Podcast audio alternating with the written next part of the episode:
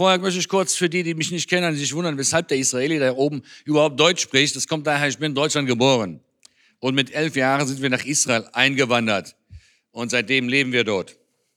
Und ich bin auf der einen Seite Geschäftsmann, auf der anderen Seite habe ich einen Auftrag von Gott, hier in Deutschland eine Woche im Monat rumzureisen und Vorträge oder Predigten zu halten über Israel. Einfach die Zusammenhörigkeit zu erklären, zu betonen, dass die Gemeinde Jesu und Israel zusammengehören.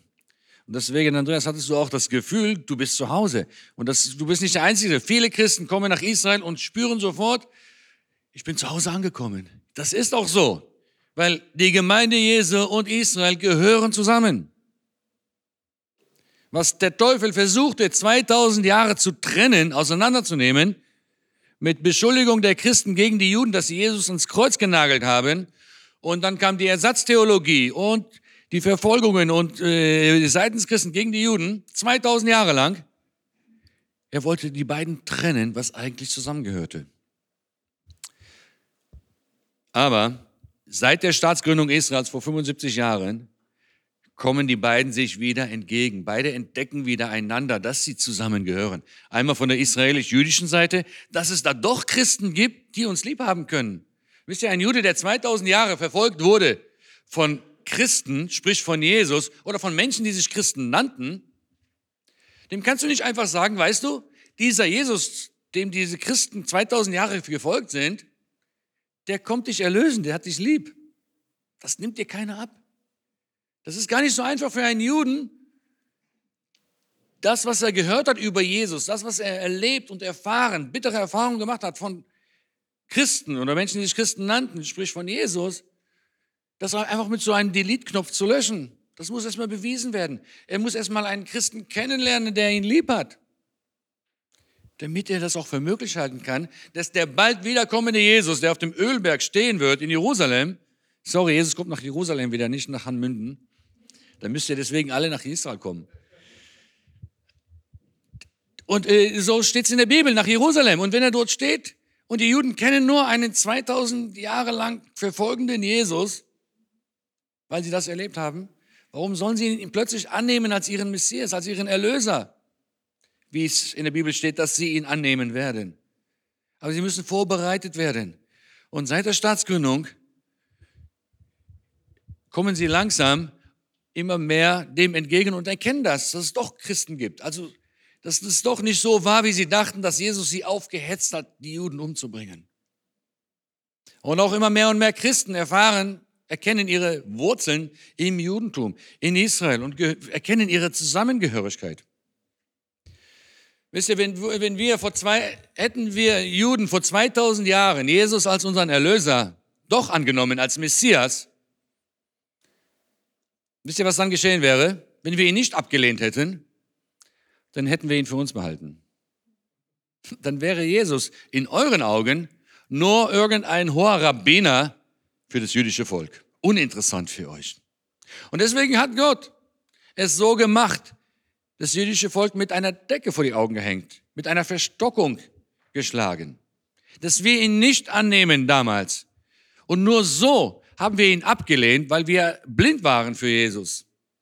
Und deswegen haben wir ihn damals nicht, äh, nicht angenommen und sozusagen rausgestoßen aus Israel.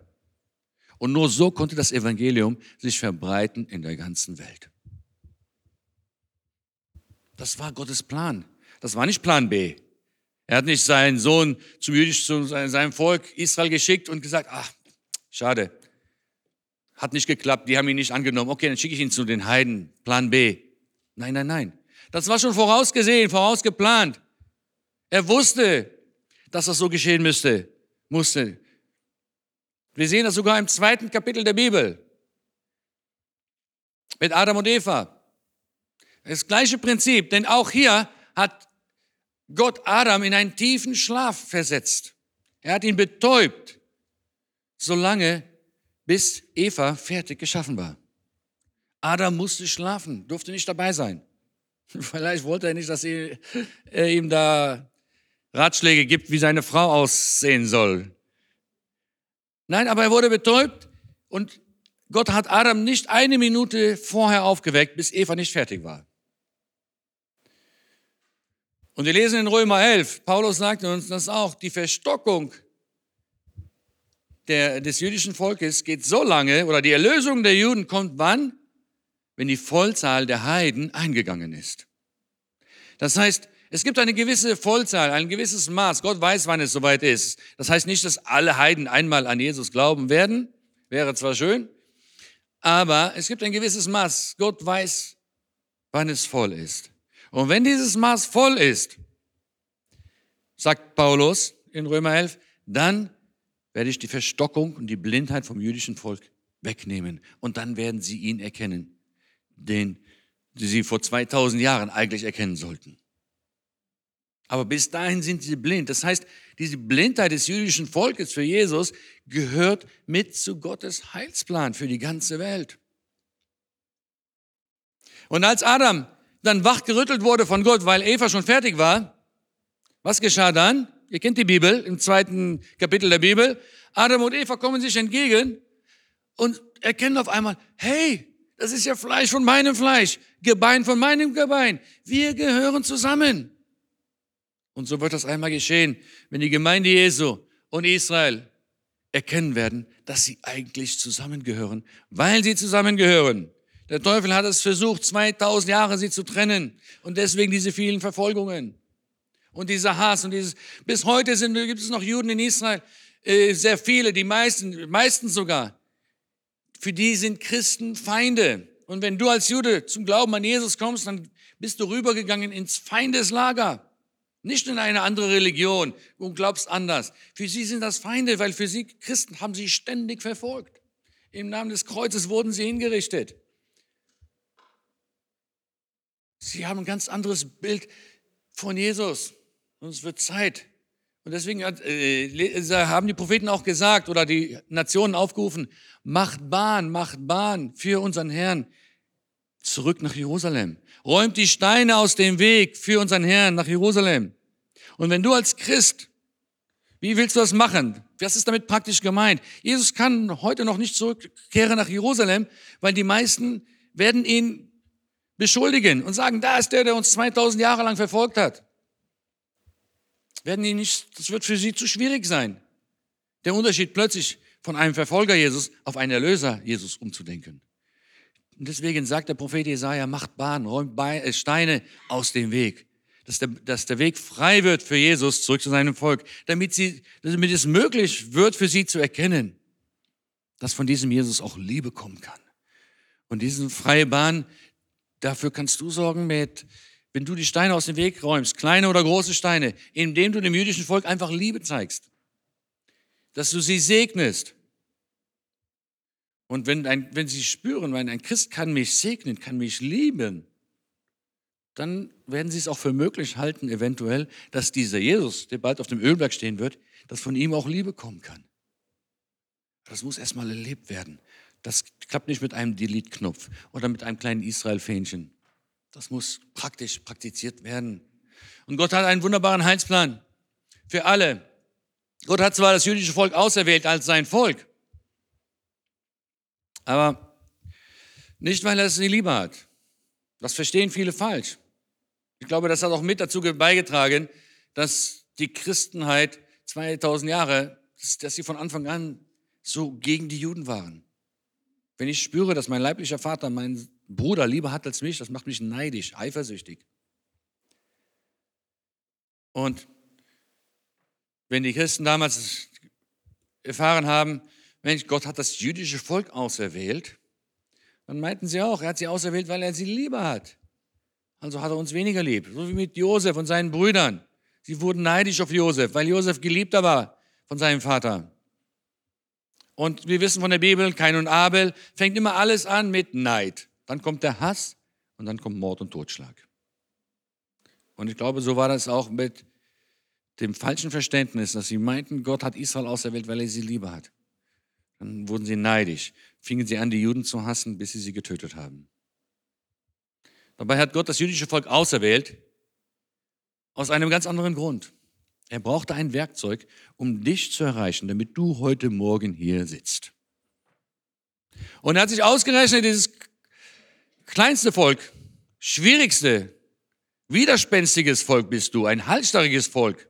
Du bist das geringste Volk aller Völker, sagt Gott. Ausgerechnet hat er sich diesen kleinen Schraubenzieher aus dem Werkzeugkasten auserwählt und gesagt, mit diesem krummen, kleinen, schwierigen Schraubenzieher, mit dem werde ich die ganze Welt wieder reparieren, erlösen, erreichen. Wir hätten uns vielleicht so einen großen Hammer ausgewählt. Aber Gott hat sich ausgerechnet das kleinste Volk aller Völker ausgewählt, um seinen wichtigsten, seine wichtigste Botschaft, seinen Heilsplan für die ganze Welt durch sie zu verbreiten. Und mehrmals hat Gott Israel verwendet als Werkzeug. Ganz praktisch. Einmal mussten wir erstmal all das hier erleben, was in der Bibel steht. Damit ihr heute das Wort Gottes in der Hand habt und in der Bibel lesen könnt. Das sind ja alles Geschichten über das jüdische Volk. Das mussten wir erstmal erleben. So hat Gott uns gebraucht als Werkzeug dafür. Und dann hat er auch hier in seinem Wort geschrieben, dass vorausgesagt, dass der Erlöser der Welt aus dem jüdischen Volk kommen wird. Deswegen hat Gott es auch nie zugelassen, dass irgendein anderes Volk es schafft, uns zu vernichten. Dann hätte das Volk ja dieses, das Werkzeug Gottes vernichtet. Dann wäre Gott nicht zum Ziel gekommen. Aber das wiederum ist auch der Grund, warum so viel äh, warum Israel so viele Feinde hat. Der Teufel hetzt ständig neue Nationen auf, um dieses Werkzeug kaputt zu machen, Israel, damit Gott nicht zum Ziel kommt mit Israel. Wisst ihr, der, der Teufel, der kennt die Bibel auch. Und ich verrate euch jetzt, wann Jesus wiederkommen wird.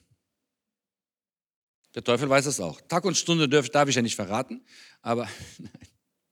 Ähm, aber im Alten Testament wissen wir ja vieles, die Propheten sagen ja auch, was alles geschehen muss. Israel muss wieder zurückkehren, die Wüste muss wieder grün werden und so weiter. Dann, dann kommt, geschieht das alles. Aber viele, leider, hier in Deutschland, viele Christen, vernachlässigen ein wenig das Alte Testament. Irgendwo im Hintergedanke schwört da so der Gedanke, ah ja, es sind ja alles Gesetze, ich bin ja frei vom Gesetz, ist ja nicht so relevant für mich. Ist zwar schön, die kleinen schönen Geschichten für die Kinder vorlesen, so David und Goliath, Jona im Wal und so weiter. Aber nimm das nicht jetzt so rein praktisch. Wenn du morgens eine Andacht möchtest, irgendwie geistliche Nahrung haben, dann liest du lieber im Neuen Testament, ehrlich gesagt. Anstelle irgendwie diese vielen Gebote und Gesetze und Tempeldienst, die die Priester machen mussten. Und deswegen wird das so ein bisschen vernachlässigt. Ist ja nicht so ganz relevant. Heißt ja auch Altes Testament. Aber es heißt nur so, ist nicht alt top relevant. Also wenn die Christen heute mehr in den Propheten lesen würden, dann hätten wir viel mehr Christen, die Israel verstehen würden, würden verstehen, was im Nahen Osten heute geschieht und die Zusammenhänge verstehen. Aber weil man das so ein bisschen vernachlässigt, liest man das nicht so. Und deswegen habe ich auch mal, weil ihr seid da vielleicht ein bisschen vertraut damit, mit dem, einem Vers aus dem Neuen Testament mitgebracht. Und ihr kennt die Geschichte mit Petrus, als Petrus und Johannes zum Tempel gingen, an dem Tor, durch das Tor, das man das schöne Tor nannte, da lag ein lahmer Mann, der wollte nur ein bisschen Geld. Petrus sagte, sorry, heute habe ich mal kein Gold und Silber dabei. Ich weiß nicht, wann Petrus Gold und Silber mit sich geschleppt hat. aber auf alle Fälle sagt er, nee, sorry, kein, aber ich habe da was anderes für dich. Im Namen Jesu, steh auf und geh. Wow, ein Wunder. Und ihr müsst euch das mal bildlich vorstellen in Jerusalem. Wir sind sehr offene. Immer irgendwas, irgendwas Komisches oder was Neues passiert. Alle kommen, alle fragen. Da gibt's keine Hemmungen. Wir reden mit, mit allen Leuten auf der Straße. Das ist hier für mich in Deutschland ziemlich steif alles. Ich habe dann immer Angst, kann ich den ansprechen oder nicht? Dann sind ja auch ganz erschreckt die Leute, dass ich jemand plötzlich mal anspreche auf der Straße. Aber da ist das ganz normal. Und dann, der sprang auf, der lahme Mann. Ein Wunder. Alle sahen das und alle kamen zu Petrus. Hey Petrus, wie hast du das gemacht? Wow, Mach noch mal. Zeig mal. Petrus hat auf einmal eine Bühne. Er konnte predigen. Und er hat es natürlich wie ein guter Christ auch ausgenutzt. Wenn er die Gelegenheit hat, von seinem Herrn zu berichten, hat er das ausgenutzt und fing dann an zu predigen. Das lesen wir in der ganzen Predigt in Apostelgeschichte 3. Aber ich will nur zwei Verse davon vorlesen, von einem Ausschnitt von dem, was er gepredigt hat.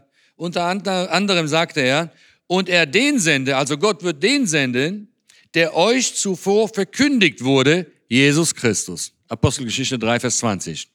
Und jetzt kommt der wichtige Vers. Den der Himmel aufnehmen musste bis zu den Zeiten der Wiederherstellung. Was Petrus hier sagt, dass Jesus in den Himmel gegangen ist oder aufgenommen wurde, bis zu einem gewissen Zeitpunkt, bis zur Wiederherstellung. Jetzt fragst du dich natürlich, ja, welche Wiederherstellung meint denn Petrus hier? Das erklärt er im gleichen Vers, im gleichen Atemzug direkt weiter. Alles dessen, wovon Gott durch den Mund aller seiner heiligen Propheten von alters her geredet hat. Und wenn du wissen möchtest, über welche Wiederherstellung die Propheten von alters her geredet haben, dann blätterst du einfach mal wieder in deiner Bibel nach vorne und liest die Propheten und stellst fest, dass die Propheten von keiner anderen Wiederherstellung als von der Wiederherstellung Israels gesprochen haben. Was Petrus also hier ganz deutlich sagt, klipp und klar, kann man gar nicht anders verstehen. Zeig mir sonst eine andere Wiederherstellung in den Propheten als die Wiederherstellung Israels. Petrus sagt hier ganz deutlich, Jesus ist in den Himmel gegangen, bis zu dem Zeitpunkt, wenn, wo Israel wiederhergestellt ist. Das heißt, die Wiederherstellung Israels, die heutige Wiederherstellung Israels, ist eine Bedingung für die Wiederkunft Jesu. Und das weiß der Teufel auch, der kennt die Bibelstelle. Jetzt versteht er, warum so viel Versuche, Anläufe es gibt, Israel zu vernichten, Existenzkriege gegen Israel, denn alle Kriege, die Israel mitmachen mussten, das waren alles Kriege, wo die Nachbarvölker Israel vernichten wollten. Die wollten nicht nur mal uns ärgern, ein bisschen Land abhaben, uns ausrauben. Ihr Ziel war, Israel komplett zu vernichten. Die Wiederherstellung Israels nicht möglich machen. Und gerade auch vorher, allein drei Jahre vorher, äh, vor der Staatsgründung Israels, versuchte Hitler noch das jüdische Volk zu vernichten. Mit dem Holocaust. Sechs Millionen Juden noch schnell. Er versuchte alle. Und so hat Teufel, der Teufel Hitler gebraucht, um schnell noch das jüdische Volk zu vernichten, damit es, damit es nicht dazu kommt, dass sie nach Israel gehen, einen jüdischen Staat gründen und den wiederherstellen, wie es heute schon im Anlauf ist, wie es heute schon passiert. Das versuchte der Teufel schnell vorher noch zu, zu stoppen. Hat es nicht geschafft, Gott sei Dank. Weil Gott steht zu seinem Wort. Er lässt es nicht zu, dass jemand sein Werkzeug komplett zerstört. Hier und da haben wir einiges abbekommen. Aber Gott kommt zu seinem Ziel mit seinem Volk, auch wenn die ganze Welt dagegen ist.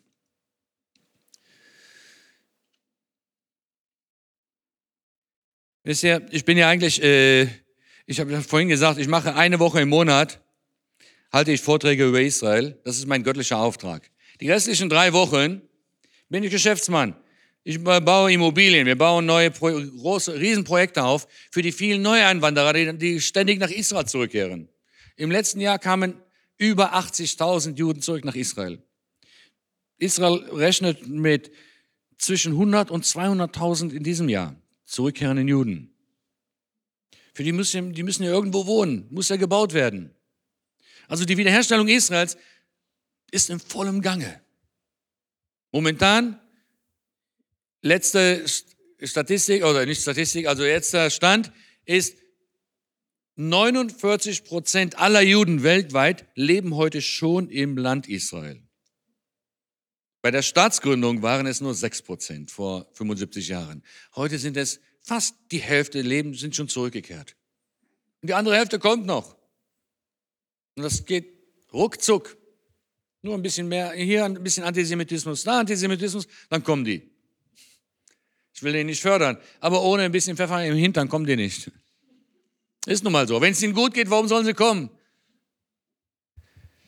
Und also äh, eine Woche, das ist mein göttlicher Auftrag und das habe ich mit Gott abgemacht. Das tue ich, mache ich weiter, solange du mich dafür gebrauchen kannst. Und drei Wochen bin ich dann äh, Geschäftsmann in Israel und äh, ähm, hole Investoren hier, auch aus Deutschland, Christen. Ich werde, da, da könnt ihr euch nachher hinten äh, Flyer mitnehmen, meine Firma Gan Eden, wie wir das machen. Also ich biete eine Plattform für Christen, sich an der Wiederherstellung Israels teilzunehmen. Weil die Propheten haben nicht nur gesagt, dass die Häuser und Städte wieder aufgebaut werden und bewohnt werden. Jesaja hat sogar gesagt, dass einmal am Ende der Tage, wenn Israel wiederhergestellt wird, werden Fremde eure Mauern bauen.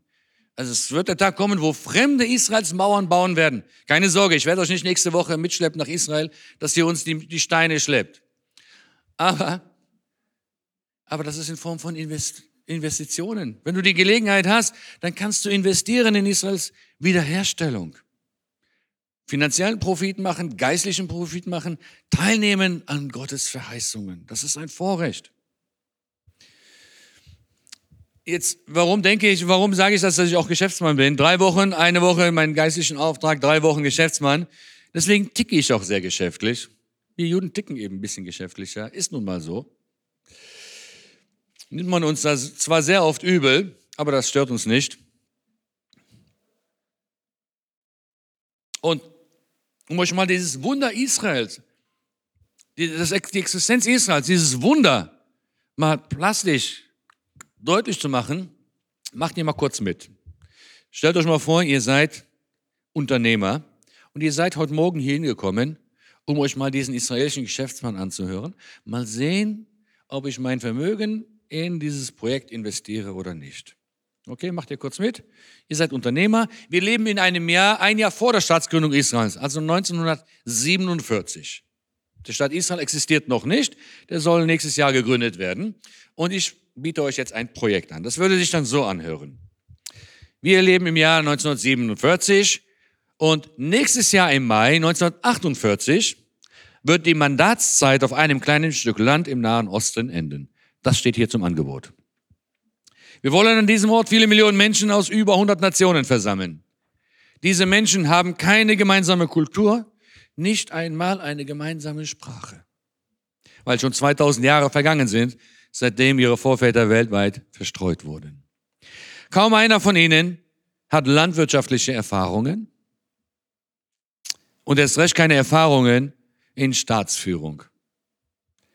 Vielmehr leiden viele von ihnen an Traumata aus den vergangenen Verfolgungsjahren. In diesem Land befinden sich keine nennenswerte Bodenschätze. Dafür gibt es ständig Wassermangel. Schon jemand interessiert zu investieren?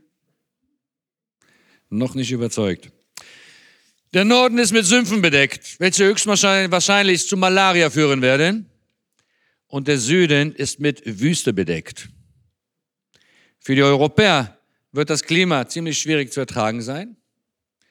Da wäre noch ein anderes Problem. Das Land ist von Millionen Feinden umgeben, die eigentlich niemals Interesse zeigten an diesem Gebiet. Aber diese Millionen Feinde drumherum werden so im Schnitt alle 10, 20 Jahre mit einem Krieg versuchen, diese neuen Bewohner zu vernichten. Und dann werden diese neuen Bewohner ständig mit Terroranschlägen bedroht. Also, meine Damen und Herren, ich frage Sie, wer ist bereit, sein Vermögen in dieses fantastische Projekt zu investieren? So sah das aus vor 70 Jahren. Ich habe nichts verändert. Das war die Situation in Israel vor 75, 76 Jahren. Wer hätte gedacht, dass ein Volk zurückkommt in einen Sumpf, in ein Wüstenland und macht solch ein Paradies daraus, wie Israel heute geworden ist? Wer hätte das geahnt? Nein, kein Volk kam zurück. Der Überrest von einem Volk, das, was übrig geblieben ist von diesem Volk, kam zurück in eine Wüste, in ein Sumpfland, umzingelt von Feinden und machte ein Paradies daraus, wie Israel heute geworden ist. Und Israel ist heute der einzigste Paradies im ganzen Nahen Osten. Seit dem arabischen Frühling ist der ganze Nahen Osten chaotisch. Überall Rieseninflation. Iran, Libanon sind finanziell pleite. Bürgerkrieg, Syrien, äh, Ägypten. Nur in diesem kleinen Mini-Israel, da brennt das Licht. Da blühen die Geschäfte. Kein Wunder, dass die Golfstaaten plötzlich Frieden machen wollen mit Israel. Und demnächst auch Saudi-Arabien wollen etwas abhaben von diesem Segen dort in Israel. Wer hätte das gedacht, dass nur drei Jahre nach Ende des Holocaust, drei Jahre, Jahre nach Ende des Zweiten Weltkrieges, es wieder einen jüdischen Staat geben wird? Wer hätte das gedacht? Das ist kein Zufall. Kein Zufall. Das passiert nicht nur mal so, dass eine Sprache 2000 Jahre ausgestorben war und plötzlich von einem ganzen Volk wieder gesprochen wird. Das geschah noch nie in der Geschichte. Das ist auch kein Zufall. Dass dieses Überrestvolk nach Israel kam, daraus ein Paradies machte, eine Start-up-Nation wurde und viele moderne Technologien entwickelt und erfunden hat, die du tagtäglich gebrauchst. Die ganze Welt davon genießt im medizinischen Bereich, landwirtschaftlichen Bereich, wird das exportiert in die ganze Welt, was wir dort erfinden. Das ist kein Zufall. Was dort in Israel geschieht, dass allein aus Israel zehn Nobelpreisträger kommen. Daimler, Volkswagen, Audi, alle bauen äh, Entwicklungszentren in Israel auf. Weil die Zukunftsautos, die autonomen Autos, die autonom, äh, automatischen Autos, das ist alles, da muss man ein bisschen außerhalb der Schachtel denken. Und da sind wir Israelis gut drin. Die Deutschen sind gut für tolle Motore zu bauen, für Mercedes, Benzinmotore. Da muss man sehr pedant und sehr genau sein. Innerhalb der Schachtel denken. Aber die Zeit ist vorüber. Die neuen Autos, die müssen innovativ, die müssen modern, die müssen äh, äh, automatisch denken. Und dafür gibt es israelische Startups. Und deswegen bauen all diese Auto, großen Autokonzerne Entwicklungszentren in Israel aus, auf. Wer hätte das gedacht? Vor 75 Jahren war da Wüste und Sumpf in diesem Land. Heute interessiert sich die ganze Welt in Israel. Israel ist ein attraktives Land geworden. Gegen jede Wahrscheinlichkeit ist aus diesem Sumpfland mit dem Überrestvolk Juden ein Paradies geworden und erfüllt sich das, was die Bibel verheißen hat. Gegen jede Logik. Wer hätte das gedacht? Gegen jede, alle Politiker schütteln den Kopf und können es nicht packen, können es politisch nicht erklären, logisch nicht erklären. Wisst ihr was? Weil unser Gott nicht politisch korrekt ist. Ich sag's deutlich und laut. Unser Gott ist nicht politisch korrekt. Unser Gott ist biblisch korrekt. Und auch wenn es unseren Politikern nicht schmeckt und unseren Logikern und Intellekten nicht schmeckt, er steht zu seinem Wort in der Bibel. Und wenn er verheißen hat, dass er sein Volk, dass er, er zerstreut hat, dass es eines Tages auch wieder einsammeln wird, und dann wird die Wüste wieder grün werden, und dann werden sie die Häuser und Städte wieder aufbauen, wie in alten Zeiten. Und das machen wir. Und das ist ausgerechnet in Judäa und Samarien.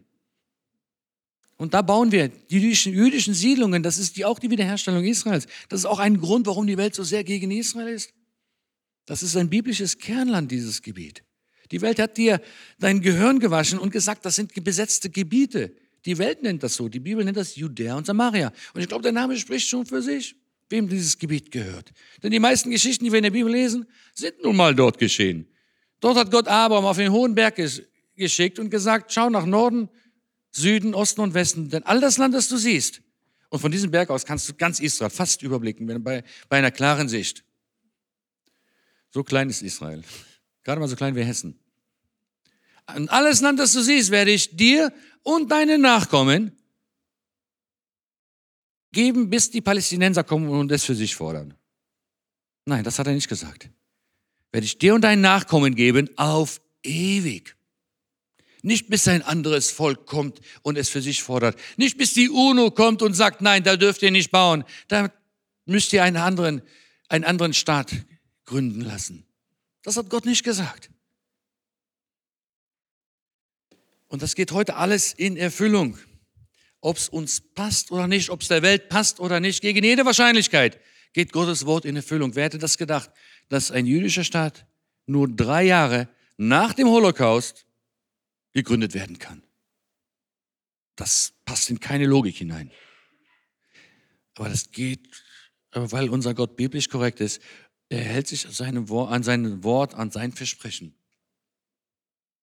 Erlaubt mir noch einen Punkt und dann bin ich fertig.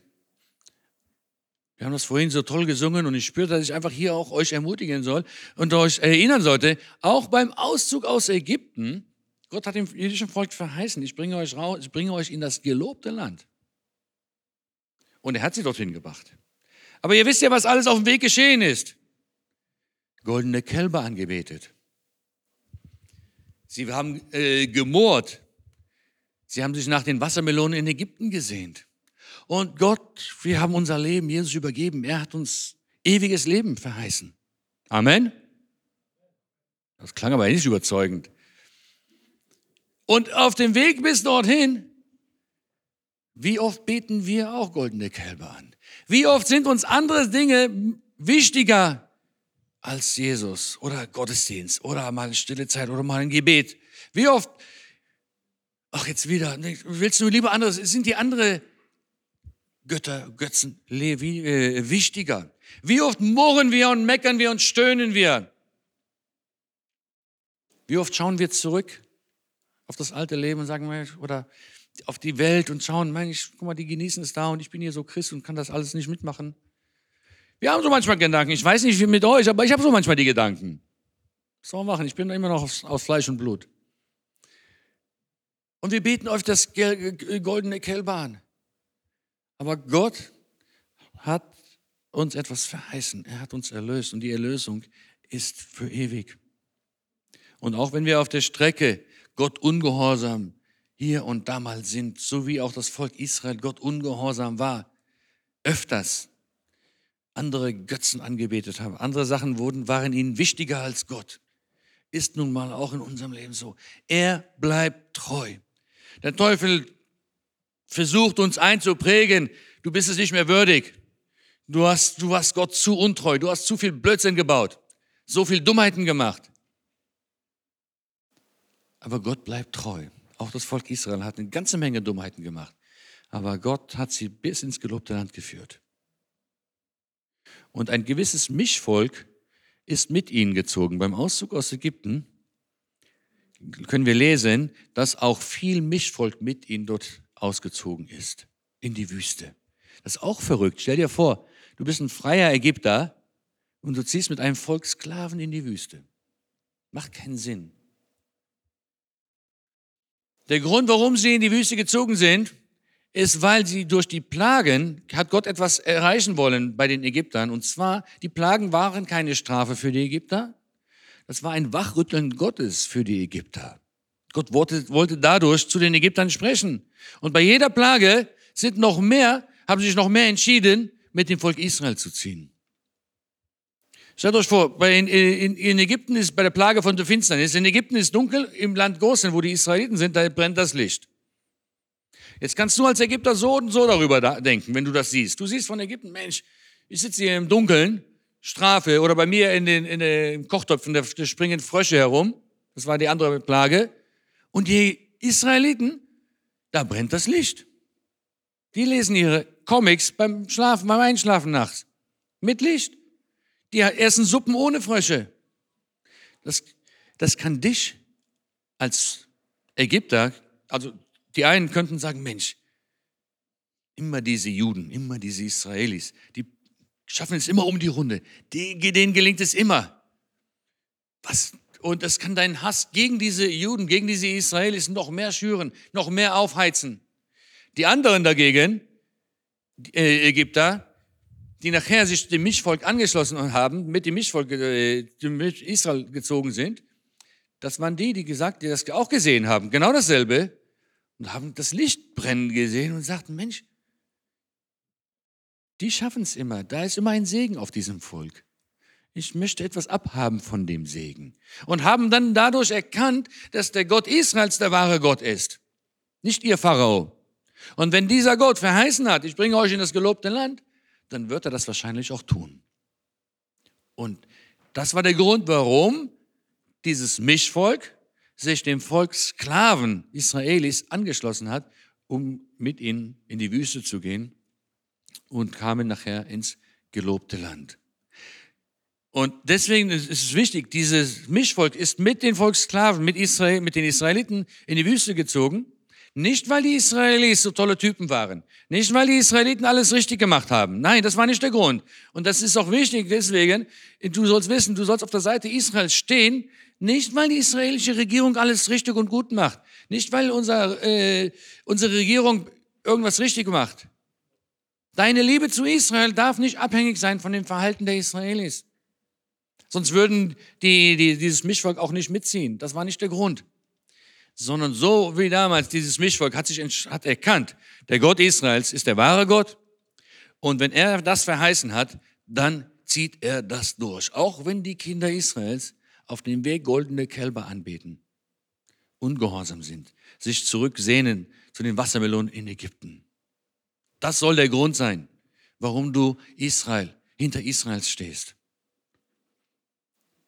Und wenn du, ich hoffe, das tust du. Und deswegen, deswegen lass dich auch nicht abhängen, ablenken von all das, was Israel macht politisch und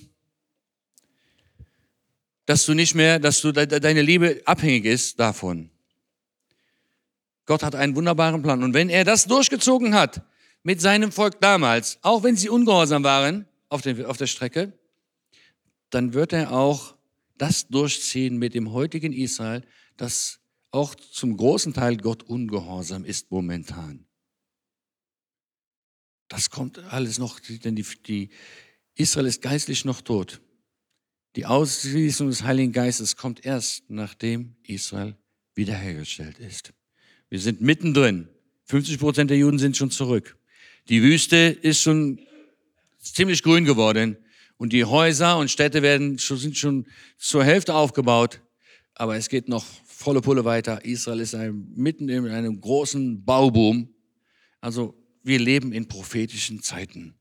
Aber denk dran, Gott steht zu seinem Volk und steht zu dir, egal was passiert. Er ist treu, auch wenn wir nicht treu sind. Und er bleibt treu zu seinem Volk. Auch wenn es politisch drumherum oder wenn es nicht, wenn die ganzen Medien und alle sagen,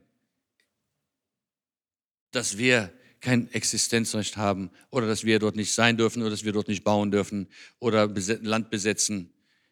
Die Zukunft Israels sieht ganz anders aus. Ich hoffe, ihr kommt dann bald mal nach Israel und seht euch das alles an, wie Gott seine Verheißungen heute in unseren Tagen in Erfüllung bringt. Amen. Gottes Segen.